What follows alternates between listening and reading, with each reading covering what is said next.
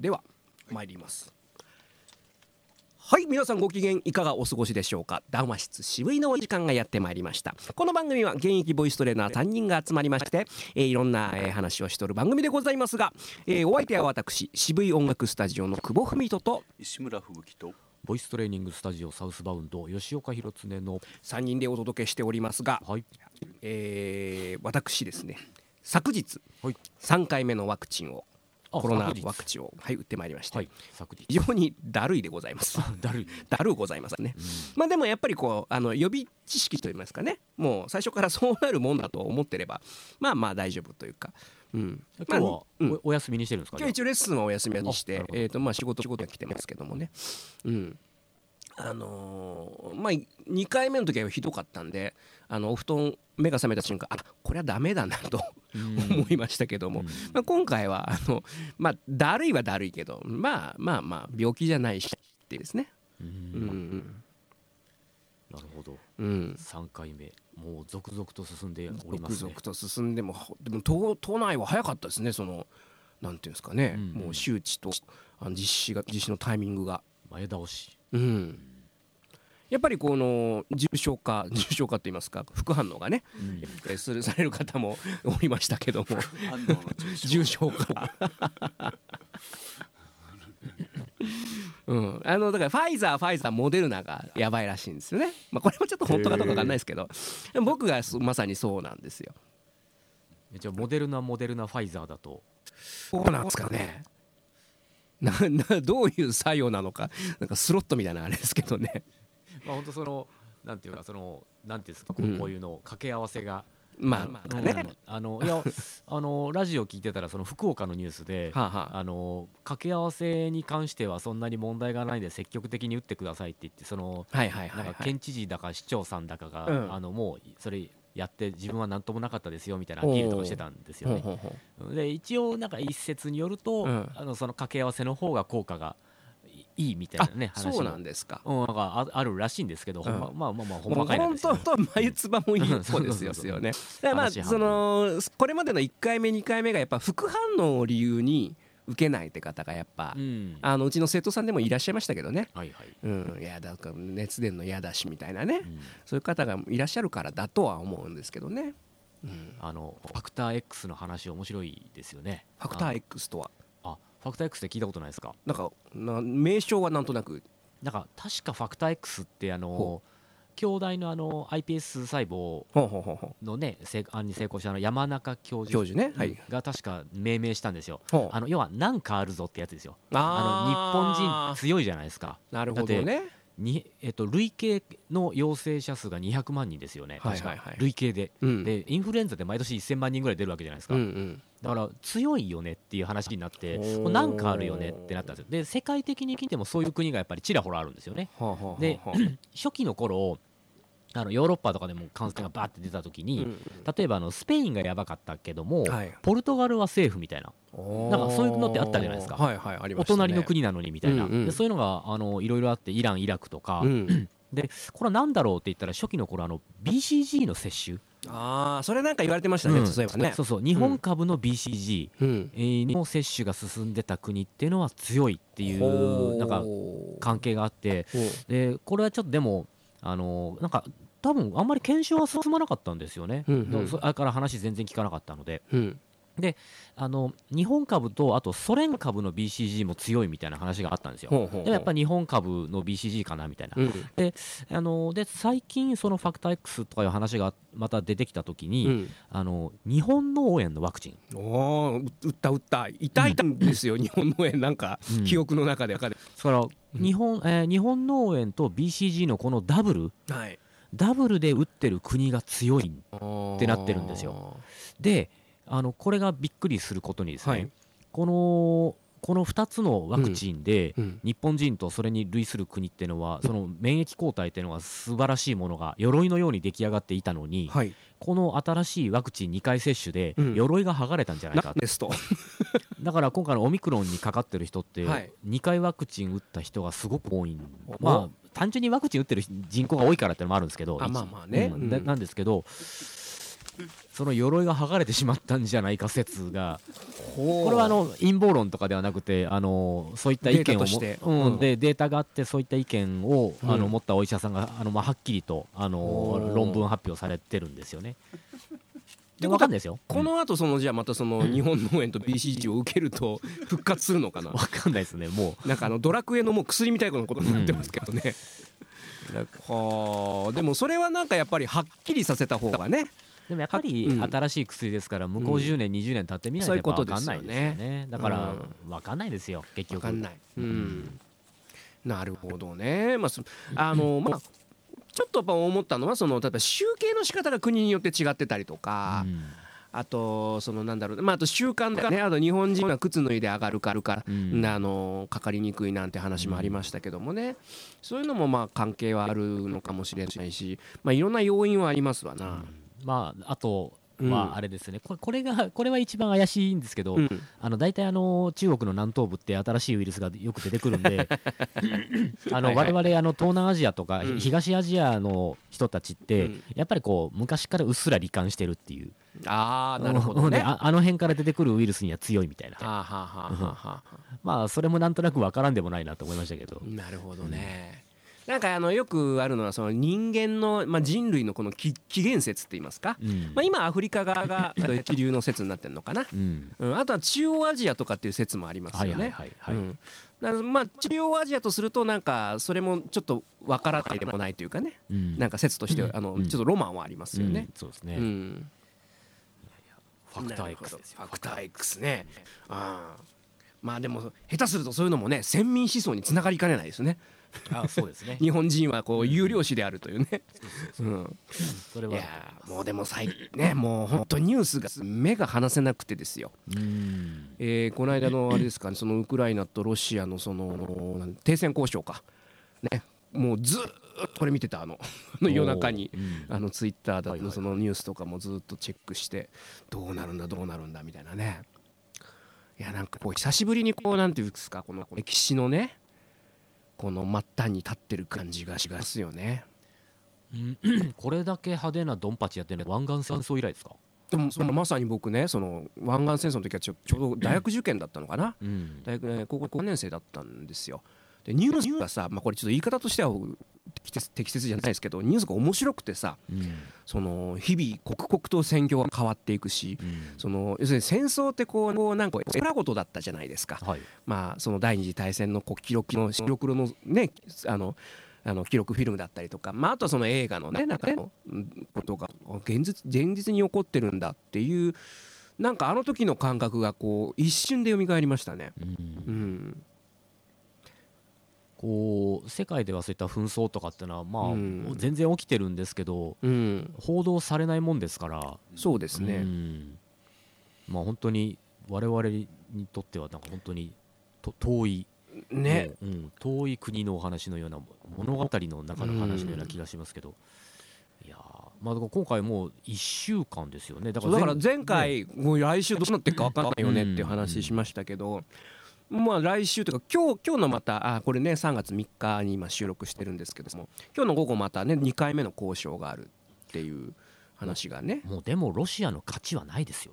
いやもうこれはやらかしたよねやっぱね。やらかしてますよ、うん。あのこれでもしそのウクライナ取ったとしても、うん。うんもうもうきついっすよ、いや無理だ無理だもううね、ん。もうロシアロシア帝国うん。終了のお知らせですよねこれ完全に、うん、だからその後だよ。あの我々日本人が最もき危惧するべきはね。プーチンに統治能力がないと。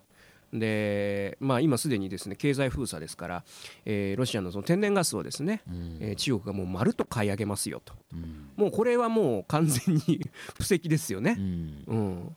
まあ、事事実上のまあ多分さすがにこの2022年ですからあの併合なんてことはないでしょうけど、まあ、事実上の併合はありえますね。経済的な。うん、でそうなってくると、えーじゃあどうしましょうと。でまあその散々そのねウクライナがまあ干渉地帯地帯言葉がねうん。結構出ましたけども、ね。そもそもだから我々日本人ってその感覚がやっぱ薄いですよね、まあ、僕自身もそうですけど。国境を見たことがない方が多いじゃないですか、うん。だからあの日本にとっての干渉地帯っていうのは朝鮮半島なんですよ、ね、そうまさにそうです、ううん。ん、だからああそこをめぐって、うん。戦争してたわけじゃないですか。はいはいはいはいはい。だからあのウクライナの隣にバルト三国と、うん。まあ、ポーランドと NATO 加盟国がうんいるわけですよね、うん。うん。だからだからウクライナが NATO に入った、まあ、そもそも NATO には入れないんですけどウクライナって、うんうんうんまあ、条約が、ね、ありましたからね、ええ。アメリカ、ロシアとウクライナの三国のね、うんうん。あの中であの、まあ、ウクライナは NATO に加盟しないでねっていううんうんうん文あの文言があった、まあ、あれ破ったのは最初に破ったのはロシアですけど、うんうん。うん。まあ、NATO には入れないけど、まあ、NATO が怖いっていうのはまあ分からんでもないですよね。まあそりゃそうですよね。ううん。んまあ、だから陸続きだからこそのうん。あれでしょうけど僕らもやっぱ海がね海があるのりますから。でやっぱ感覚皮膚感覚で分かんないよね。うん。鉄条網の向こうにあの敵国があるっていう感覚というか、んでまあ、よくテレビなんかでその、ね、あの例えばまあ日本の隣国はまあ韓国じゃないですか。お隣の国同同士ですからまあ仲良くしましょうなんてこう文言よく聞きますけどうん。あの世界中のほとんどの国が隣国と揉めてるんですよね。そうです。ほぼあの、そうなんです。ほとんどの国がそうなんです。うんうん、まあそりゃそうだよね。あの揉めるから隣国なんだよね。価値観が違うから別の国になってるわけでそうこう考えるとまあそのまあさもありなんといったとこでしょうな。ほとんどの地域でうん。侵略されて侵略してそうっていそうことを繰り返してるから、うん。あれだけの国防意識があるんですよね。そういうことですわな、ううん。んだから それは日本人はまあ お花畑って言われてもまあ感覚として分かんねえよなっていうのはありますね。うん。いやーだって侵略されそうになったのって原稿だけですからね、本当そうだね。うん。それだけですからね、うん。本当に。に 第二次大戦を打って出てますからね。うん。そういうことだわな、まあ、そういう意味では非常に恵まれた国なんだなって思いますよ。これだけ、うん。そら国防意識ないですよね。ないよね。だからなんかこうアメリカとかではうん。やっぱその何でしょうえっ、とまあ国国家安全保障と、えーそれと国防とうん。軍事とうん核、うんこのうん。4つをあの軸にあのこう政策を立ててるんですけど、日本ってその核の議論もしないじゃないですか、この間あのこの間ね。総理がね、うん。この議論なんかできるかボケみたいなこと言いましたけど議論すらしないでか比較4原則とか言ってましたけどね 誰か、うん。まあでもその建前がじゃあいつまで続くのかなっていう、うん。まあちょっとそういうこうなんて空気になりなればいいなと思いますね。うんいやそれはね。当たり前だけど、うん。あのまあツイッターとか見てても、まあ、もう思いますけど戦争反対に決まってるじゃないですか、うん。核兵器なんかそう核兵器なんか持たないがいい方に決まってるんですよ、だからそこで思考停止してるのがやっぱ問題であって、うん。まあ、そういった中で言うと、まあ、今回は非常にその日本人にとっては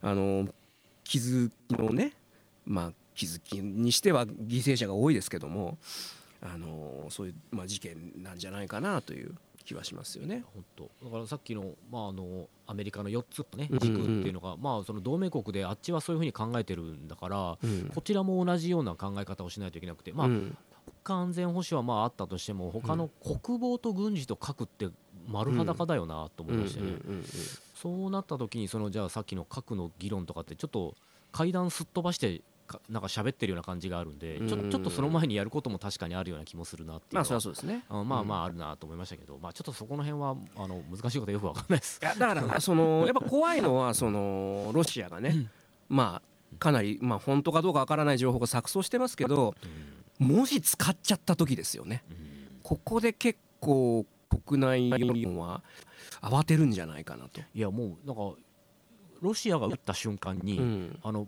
プログラム的にパパパパパってあの、うん世界で飛びますよ核が。まあそうそうだねなんかなんとなくそんなうんだだから第一次世界大戦ってそんな感じだったんですよね。はあはあはああのロシアがバーッとうん。あの西部に集めて、うん。ロシアの軍事力が西部に集まったら、うん。あのー例えばああの辺のねあのドイツとかも、うん。もう仕方ないそっちにあの寄せるしかないみたいな、うんうんで寄せて、あのー国境あたりを固めて固めつつ、うん。あの後方の憂いをなくすためにまずフランスを落とすみたいな。うんうんほんで他の国はやっぱりそれにこうしてやっぱりそのこうなったらこうなるっていうのがやっぱりプログラム的になってるんですよね。うんうん。だからあれでもう第一次世界大戦はもうそれであのヨーロッパ全土がわーっと動いてしまった。はあ。ロシアが動かしただけですよ。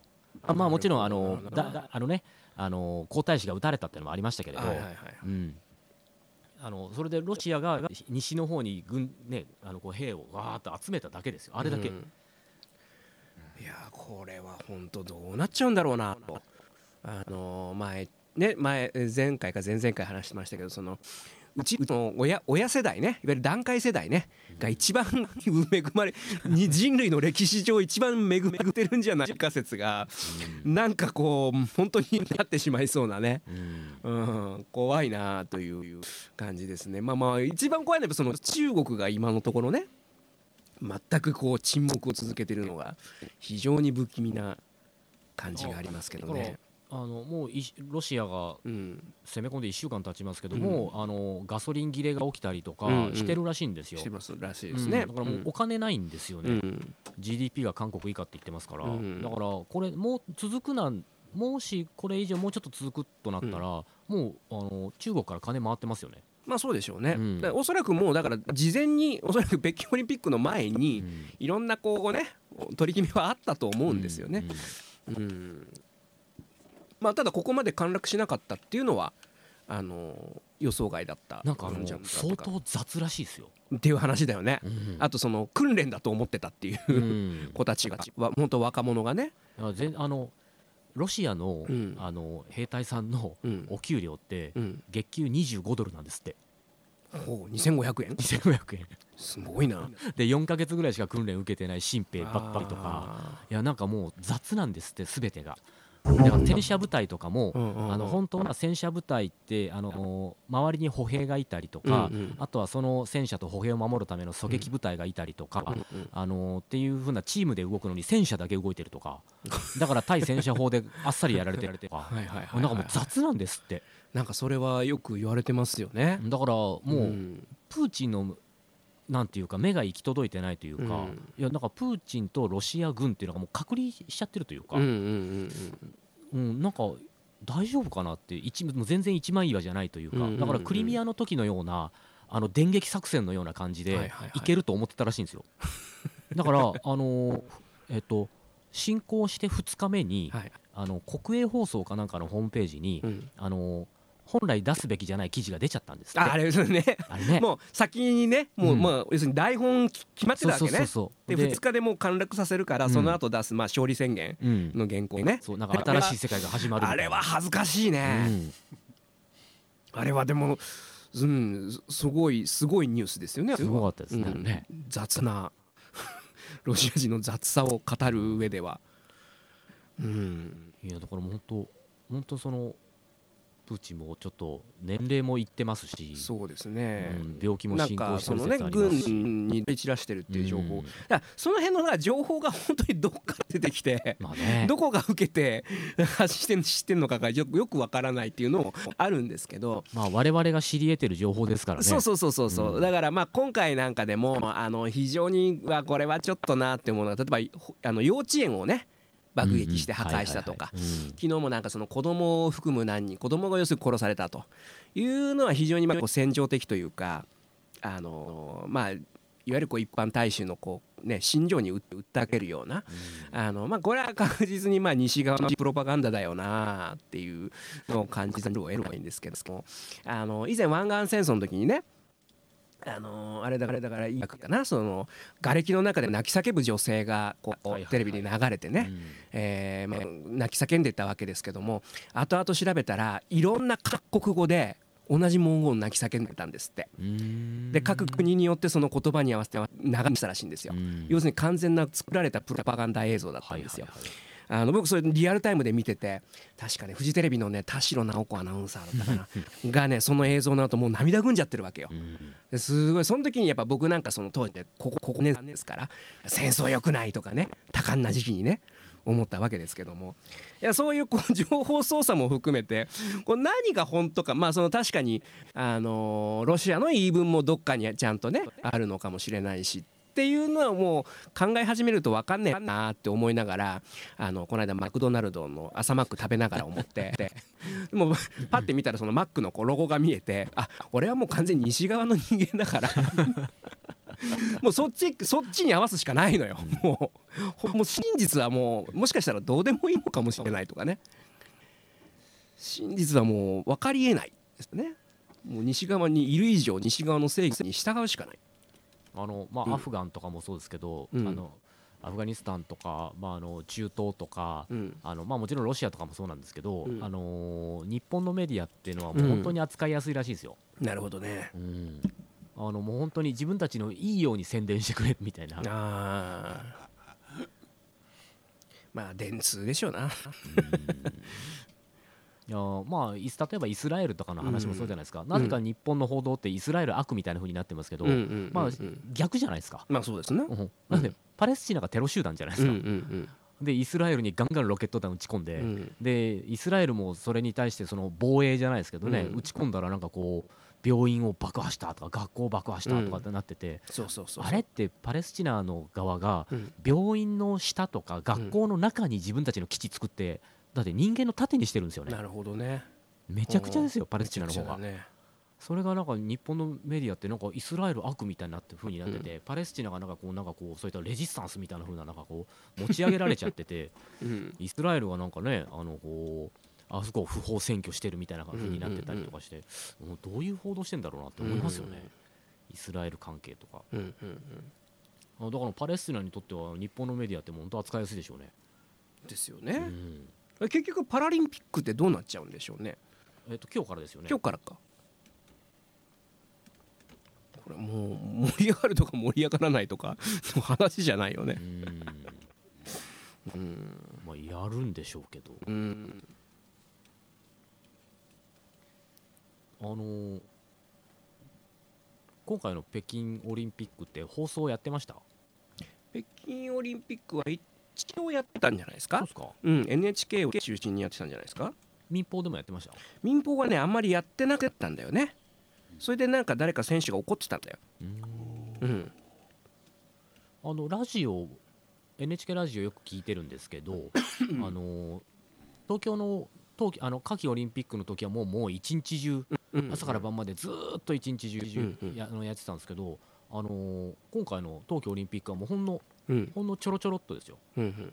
ほんのちょろちょっと1時間2時間やったりとか、うん、ほとんど通常放送でした。うんだからこの間のようなカーリングがなんか決勝まで行ったんでしたっけ？そうですね。なんかあの時にうん。うんあれぐらいじゃない？こうなんかそうですね。民放でも。やったのは、うんで放送してましたけど、あとあれかゆずるくるかか。ね。はいうん。なんか全然放送やってないなと思いまして、そうだよね。だからこの先どうなっちゃうんだろうね。本当に。うん。難しいまあもう本当考えてもわからん。分からないあの結構僕的に大変なのはその7月にねあのフランス・あパリに行くっていう話で直行便ってやっぱロシアの上飛ぶわけですよ。はいはいはい だからあのもうぼちぼち7月だからってそういうでっかい日本のイベントだから日本人があの退去してねパリに行くんで早めにもうあのチケット取っとかなきゃと思って、まあ、夏には取っとくかなと思ってたらこの事態じゃないですか。はいはいはい。飛ばないんじゃないですか？あのどうだ多分直行便込みなんですよね。トランジットでどっか乗り換えになると思うんですよね、まあ、ただまだまだそこまでのこうなんていうかあの航路空路が変更になりましたみたいな情報がそこまでまだ来てないからもうちょっと見見極める必要があるかなとか。ああとは本当にねあの核戦争になったら困るのでいやフランスなんて真っ先に瞬殺ですよ。核戦争の可能性出てきたっていう。ちょっとこれはねびっくり。だからそういった意味ではいやコロナも結構な打撃だったけどこれなんだろう。まあ今まだねあのそのクリミアウクライナウクライナっていうまあ遠い国の話ではありますけどこれこれ長引いたら結構影落ちるぞとうん。いう感じですねだってすでにもうあのまあ一時期ツイッターなんかではさあの進行したその日なんかはさやっぱこうちょっと能天気な話題は控えたいみたいな人結構出てきたとかね。うん。でも顔まんまわ気持ちは分からんでもないですけど気持ちは分からんでもないけどなんかその震災の時のあの自粛ブームみたいなねあれがちょっと感じられましたよね。本当どうなるう、んまたそうなってくるとね歌なんて歌ってる場合じゃないとかって言われたらもうああってなるしじゃないですか。ああってなるよ、うん、いや歌っていいんだよと。マックス歌えそう本当本当。ね。もうだから爆撃されて焼け野けになった時に歌えと。その時のために。楽器も何にもなくても歌えと、うん。うん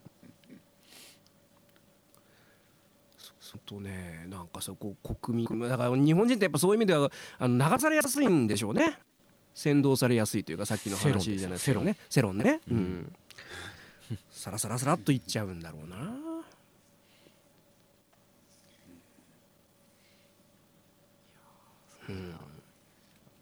あでも、うん。それでも、うん。あのーなんというかまああのーこういったネット時代になったのと、うんうんうんあとまあえっ、とリモートワークが進んで、はいはいはい。あの情報番組っていうかあのテレビ局が謝る回数が増えたって言ったじゃないですか。あのふ普段ねテレビを見てない層が見始めて、なうん。んなんだなんだこれ印象操作じゃねえかとか、はいはいはいはい。ちょっとこのデータおかしくないみたいなクレームがたくさん入って普段いい加減な放送ばっかりやってるもんだから。どんだけ今まで好き勝手やってきたかって話だよね。本当にもう国民がバカだと思って散々やってきた結果でしょ。それでやっぱりこうもうちょっとテレビ新聞怪しいよねっていうあの空気になってきてあのうちの母親なんてあまだガラケー使っててネットなんか全然使ってないまさにテレビ新うん。聞世代なんですけどうん。その母親もちょっと最近のテレビはみたいなこと言い出してあ本当に終わったんだなって思いまいしたやなんかこの間そのやっぱまさに進行したその日かな、あのーミヤまあこうザッピングしながらこう情報見るじゃないですか。はいでミヤネ屋もやっぱそういうこうねウクライナ問題をやるわけですよ。ミヤネさんがこう顔神妙な顔で語るんですよ。でで話題が一旦終わってなんか芸能人の話題に切り替わった時の宮根さんのちょっとほっとした まあそうだよなと思いますよね。楽そっちの気楽だしさと思って。そうですね。そそっちでお金もらってる方が楽ですよ。ね本当もう まああの人たちも大変なんだなと思いますよ。でもやっぱそのまあ2チャンネルの時からまあそうだったけどこう時折その専門家の一時情報聞けたりするじゃないですか。はい。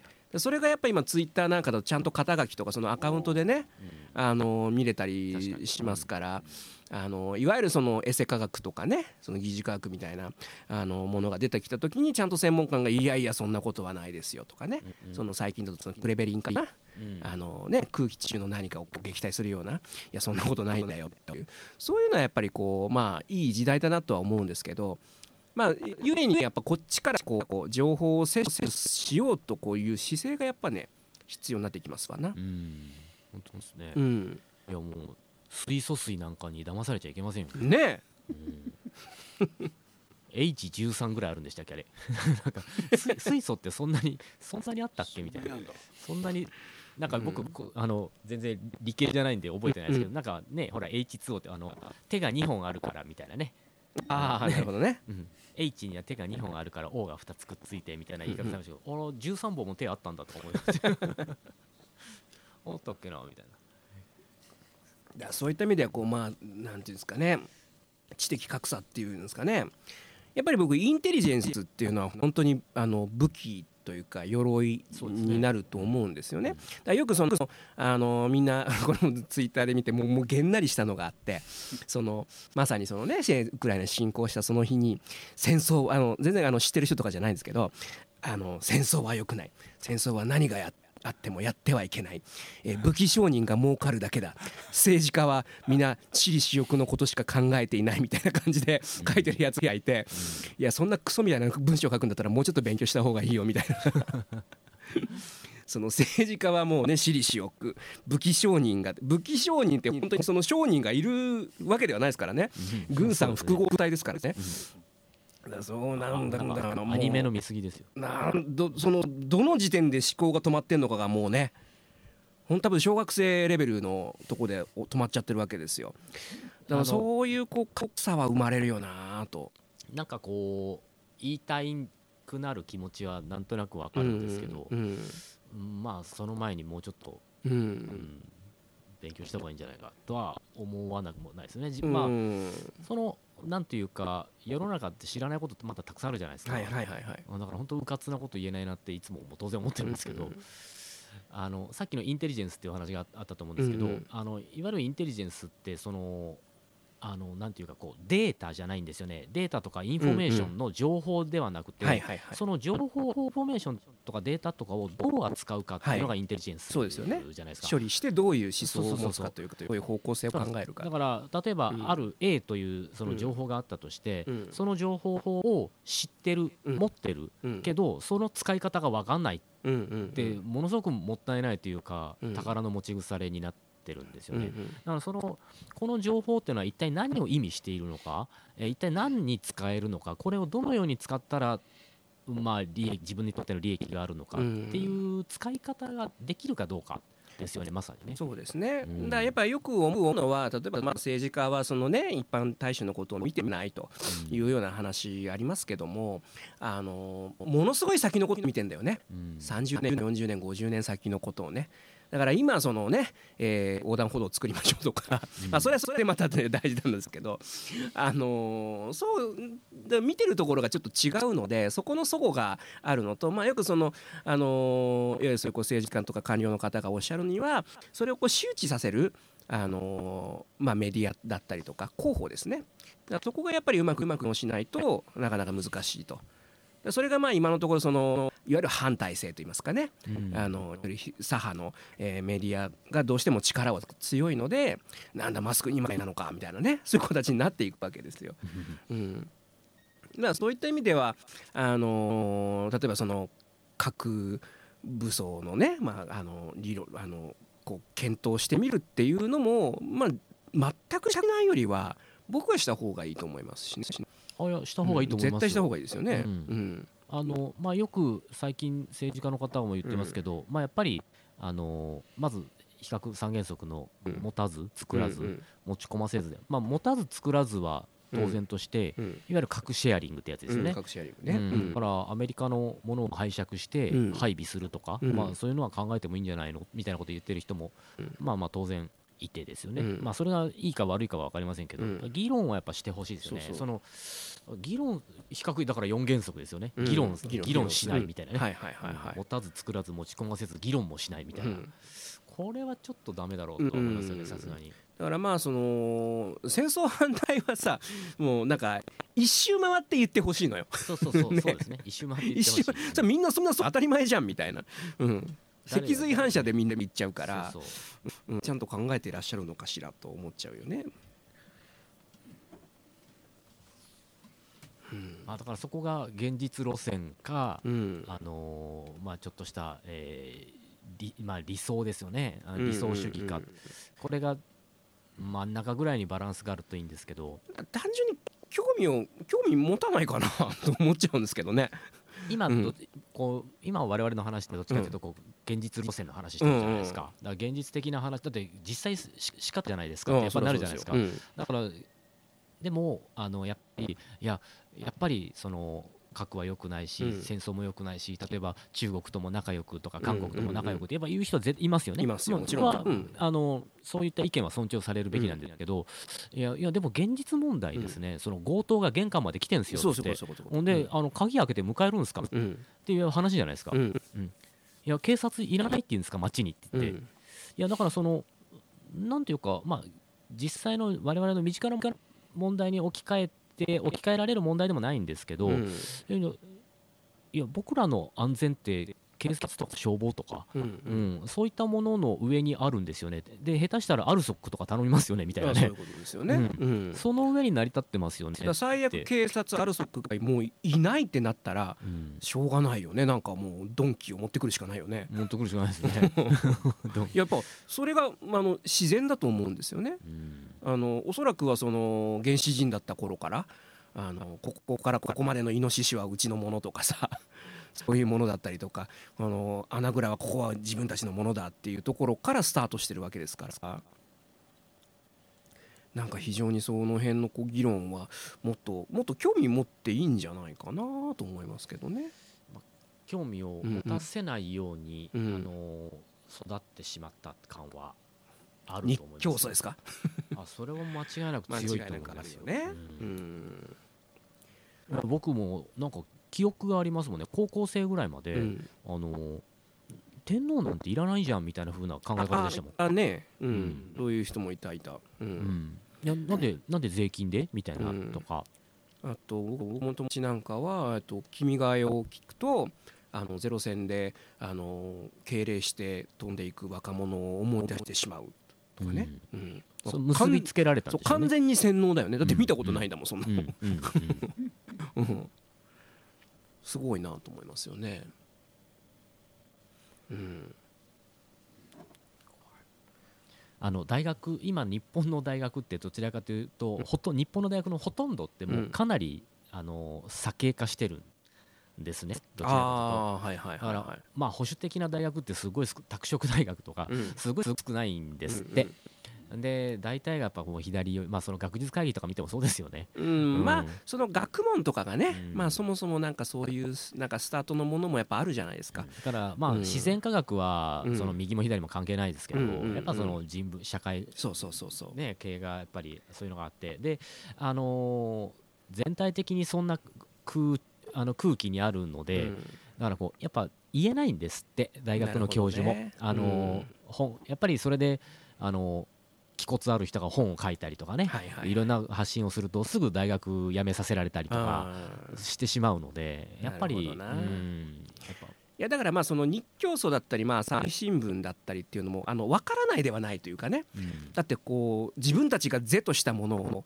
推し進めた結果とんでもない結果になったわけじゃないですか。そうですね。70年前に、はい、だからそれは本当のトラウマだしそれをもう一回やっちゃいけないっていうその気持ちもあのすごくわかるというかね、まあ、もむしろ自然だよねそれはね。うん。うん、ところがまあ70年経った時にあのでそのいわゆるグローバリズムだったりとかあの完全にその鎖国状態ではもう生きていけないじゃないですか。そうなった時にやっぱり違う価値基準というかそこはもっともっと議論されるべきだろうなとは思うんですよね。でさっき言ったようにやっぱりこう我々もう西側でしか生きれないんですよ 結果。もうその情報を鵜呑みにするしかないと思うおそらく。あの山本太郎さんがなんかいろいろ言ってましたけど しょうがないだって、あ反対したんでしたっけ？うん、反対した。まあその言い分もまあ分かるけど分かるけどそれはもうあんたのパフォーマンスでしょ、うん、存在感を出すために。そう。だってやっぱりね高度成長を経て、えーバブルを経てここまでのし上がったのはやっぱり西側についたからですよ。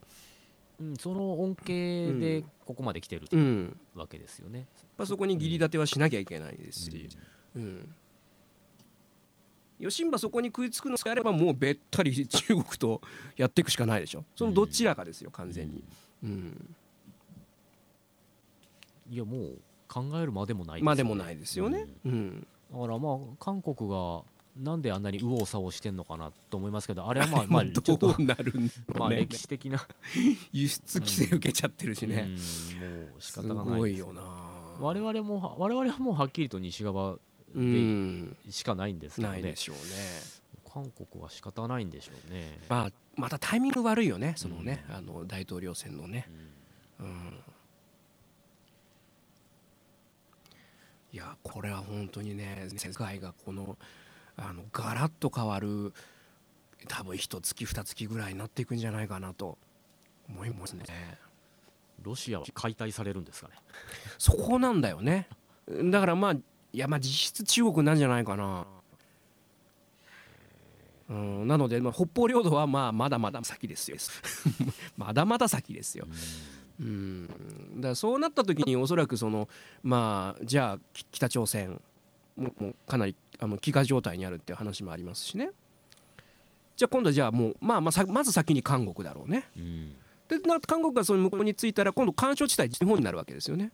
そうですね。うんだ当然もっと議論はされるべきでしょうしうん。まあおそらく日本台湾は接待扱いになるんじゃないかな。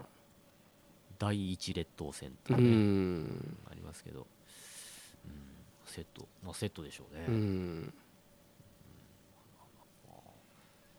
韓まあ さすがに韓国は向こうにはつかないと思いますけどね、ただ、あうんの北にまあ難しいね。北に吸収されてしまったらちょっとあれですけど、うんまあ、それこそ武力制圧 うん。されたら厳しいですよね。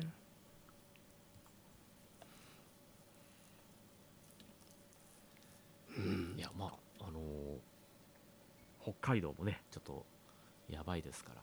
まあねだからやっぱり北海道沖縄っていうのはそのいわゆるクリミアあクリミアじゃないやウクライナ東部の親ロシア派の人たちと同じようなことが可能性とあり得るわけですよね。ああのーそれでうん。プーチンがうん。3年ぐらい前にですねうん、あのアイヌの人たちっていうか、アイヌ民族それねそれそれ。あれをなんかうん。あの先住民のとかって言ってましたよね、うん。先住民認定したんですよね、だからアイヌの人たちがあのロシア助けてって言ってそれなんかもうあるらしいですよ。ね我々我々のロシ,、ね、ロシアの先住民族が助けを求めてるから平和維持のためにとか言って来そうじゃないですか、そういうことなんですよ。だ常にやっぱそういうこうシナリオのなんていうんですかねこの伏線と言いますかね、うん。うん、これもうは張り巡らされてるわけですよ。えーっともうへーっていうニュースでしたけど、まあ、当然そのね政府中枢の人たちはそれも把握した上でこうどういうこうねあの一手を打っていくかっていうのはやってるんでしょうけどもね。うん、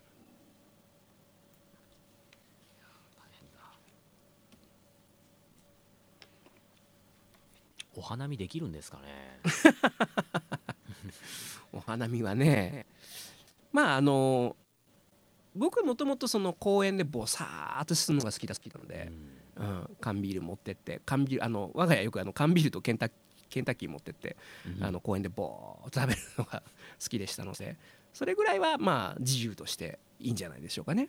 うん去年まではなんかほら立ち止まらないでくださいみたいなね、ああそこまでの空気感はちょっと薄れ薄れる感じはうんありますね。まあもちろんうちのこの近所の公園でもやっぱあのね飲食はご遠慮くださいみたいなことは書いてますけどあの去年とか一昨年なんかはあのちゃんとその区のね職員さんが見回りとかしてましたからね、うん。うん、今年は多分そこまではないんじゃないかなと、あそうですよね、うん、あでも言うてももう3週間ぐらいしたら咲きますから。咲きますよそして 東京はずっと1万人キープですからね。なかなかなかなか。これもこれもだなんかすごいことになってますよね。うん。そういうこと韓国さんは22万人とか。もうすんごいことになってるよねあれもね、花粉症なんじゃないですか、うん、かもしんないね。う、ん。うん。すごいな。コロナ病床なかなかこの世界の流れがすぎますね。うん。本当ですね。うん。もうなんかこんなことやってるとまたあっという間に1年終わりそうじゃないですか。あると思うよ。まあ無事2023年が迎えられればいいですけど。うん。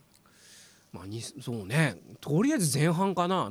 夏どうなんだろうなっていう感じですよね。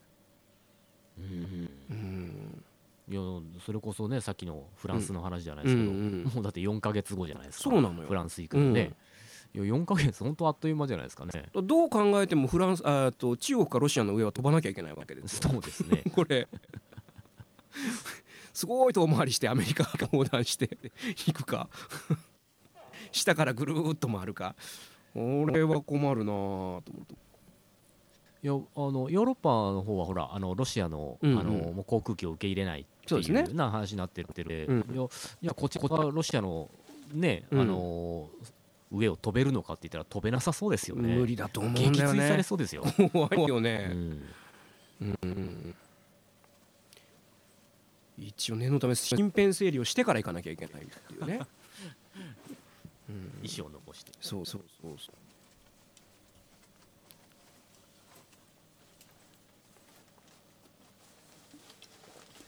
大変だうん。いやまあでもこううんとはとはいえなんですけどとはいえはい。あのまだこう肌感覚としてはね我々にはその危機は、そうですね、うん感じられないんですけど、まあまあさっき言ったようにそのもう中国がどう動くかっていうの動もくかだと思うあなりますけどね。ちあの僕九州なんで、はいはい。意外に結構個人的にはピリピリきてるんですけどね、ああ九州まで一気に持ってかれるっていう説はよよくあるよね、ううん。んあの分譲渡されると、うん。うん。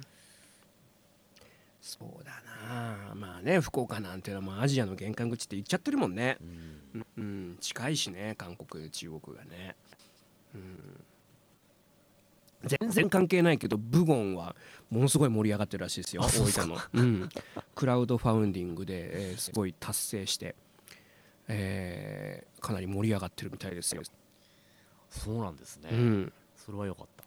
あのクラウドファンディングってあの私も実はクラウドファンディング今やってまして、はいはいはいはい。あのーまあ、あまりあまり言ってないですけどもあの2日で50万貯まったのよ。すごい。すごいっすね。ちょっとびっくりびっくりでしょ。そう。で、え1日目で30超えたのかな？30万超え。超えあの結構やっぱそのクラファンの中では勢いのある方でそしたらそれがまあ昨日なんですけどあの広告代理店からねじゃんじゃか電話電話が来てね。は こあのー久保さん、あのーすごいクラウドファンディング見ましたっつってあのぜひねあの広告出しませんか？って。朝日新聞に言って。朝日新聞に俺の出した売れるようなものじゃないからっつって。あとあのーこれままさに大分のね広告代理店から電話かかってきてね。あのスポニチ。スポニチに広告出しませんかっつって。へスポニチの一番裏面。裏表紙ね。そうここに出しませんかって言われてね。いやいやいや。俺のは別にスポニチに出したからって売れるもんじゃないし まあもし売れたとして俺対応できないからそんなっつって、うん、広告代理店でそんなとこ見てるって、ね、いやもう多分大変なんでしょうね。そうだろうね。うん、だからもうしかもまあ年度末なのか知らないですけどあの 今ならこのお値段で。あ意外と安かったんですよ。意外意外うん。あーあー思ってたより安いなと思ったけど。そそこ出したところでみたいな。無駄だよと思って、まあ、丁寧にお終わりいたしますけどもねだからやっぱこう面白いね。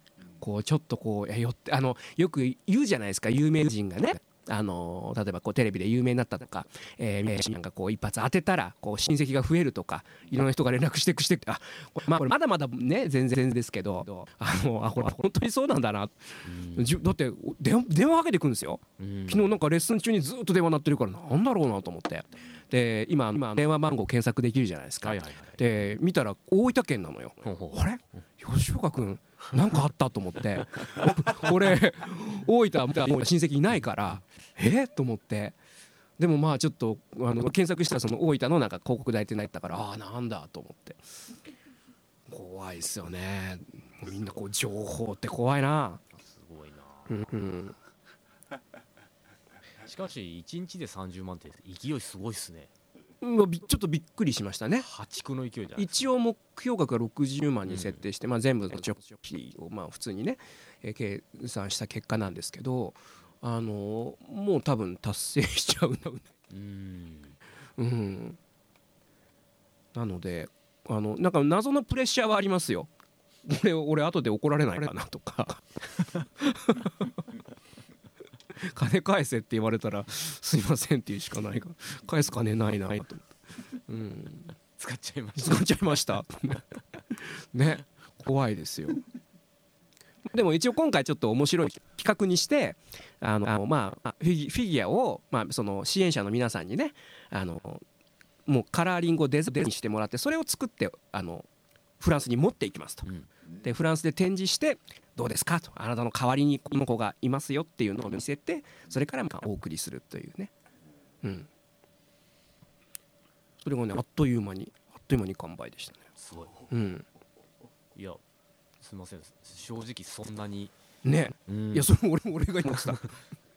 まあまあ2ヶ月ぐらいあるからまあまあのんびり徐々になくなってくれるまあ最悪、まあ、半分でも入ればうん。もう御の字じゃないですか半分でやればもう飛行機代出るからと思ったらあっという間、うん。まあそのやっぱジャパンエキスポという力。うーん。ですかですね。うん。すごいですよね。まあ要はまあクラウドファンディングって、うん。まあどうでしょうね。実際のまあ見返りがある、ん。とはいえちょっとした投資みたいなもんじゃないですかそうそうそう。だからうん。一応基本的にはそのまあ限定アイテムをね、うんうんまああの支援と言いつつ、ん。まあ実質まあその販売の体にして、うんまあ、そうすると誰も怒んないじゃん。うんうんうん。怒んないからいいかなと思ってやったんですけどな今回やってみて思ったのはそのクラウドファウンディングを見て回ってる人って結構どうやらいるみたいで。でやっぱそのコメント来るんですけどもなんか面白い企画だったので、えーぜひ支援させていただきます別にそのフィギュアが好きとかまあ好きは好きなんでしょうけどあのあ面白そうだなっつってでも安くないとそんなね1000円とか2000円じゃないですよ。あの来る人がいるんだなと思って。うんね。面白い。前見たやつでアルバムねシンガーソングライターでアルバムリリースしたいのでクラウドファウンディングとか ワンマンライブやりたいのって言って「お待て待て待て待て」と。あ の収益どこ行く？みたいな。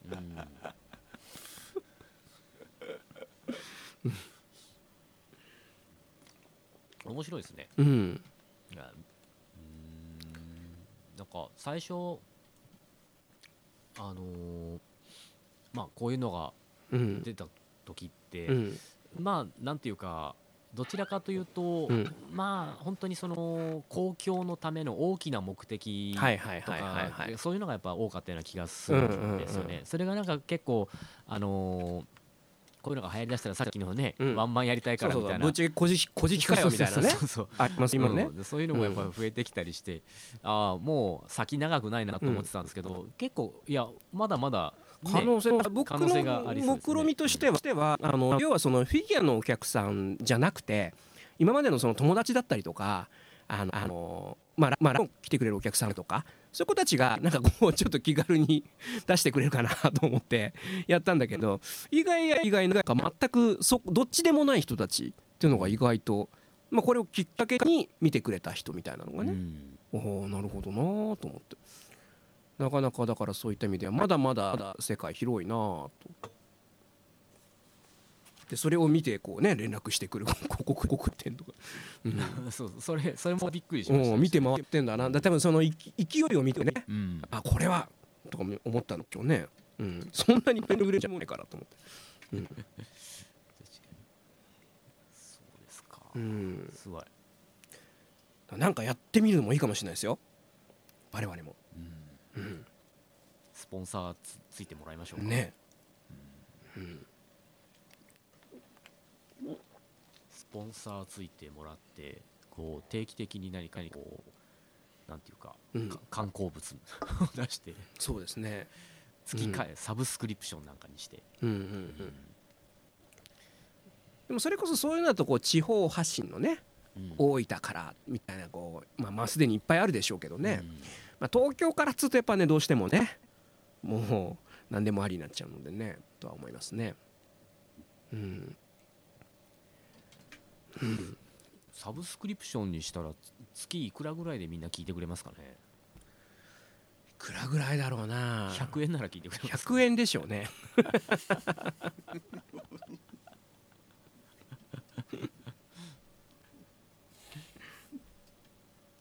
500円は高いですね。500ああさ500くつあうってなっちゃうかもね。ううん。いやもう980円なんてもってのほかですね Apple Music と同じ値段を。それやるそれ980円やるとすするならそのその俺ら死ぬほど歌わなきゃいけないですよ。ああそうですね。でもなんか昔はよくこう、うん。雑誌とか買ってて、うんうん。あのーまあ雑誌がやっぱりそれでね780円とかはいはいはいはい。とかっていうのをまあなんか毎月毎月よくうん買ってたんですけど、それ考えたらそういうの買わなくなって、まあ、そうですね、うん、うん。こっちにお金使ってるだけだなとうん確かに思ってるんですけど、まあそうですね。うん。月月200円もらえるのを目指しましょう。か そうですね。登録者数とかね、ね月でもね 200, 200円でも100人いたら2万円ですからね、うん。うんあすごい。すごいすごい、うん。さあそんないろいろこうまあね夢は膨らみますけどもえ、えーまた来週はねどうなってるか分かりませんから、そうですね、えー核ミサイルが落ちてないことだけを祈りたい、うん。えーそんなわけで今週もお届けしてまいりました談話室渋いですけども、えーお相手は私渋い音楽スタジオの久保文人と西村ボイストレーニングスタジオサウスバウンド吉岡弘恒の3人でお届けしました。また来週お会いしましょう。さようなら。さよなら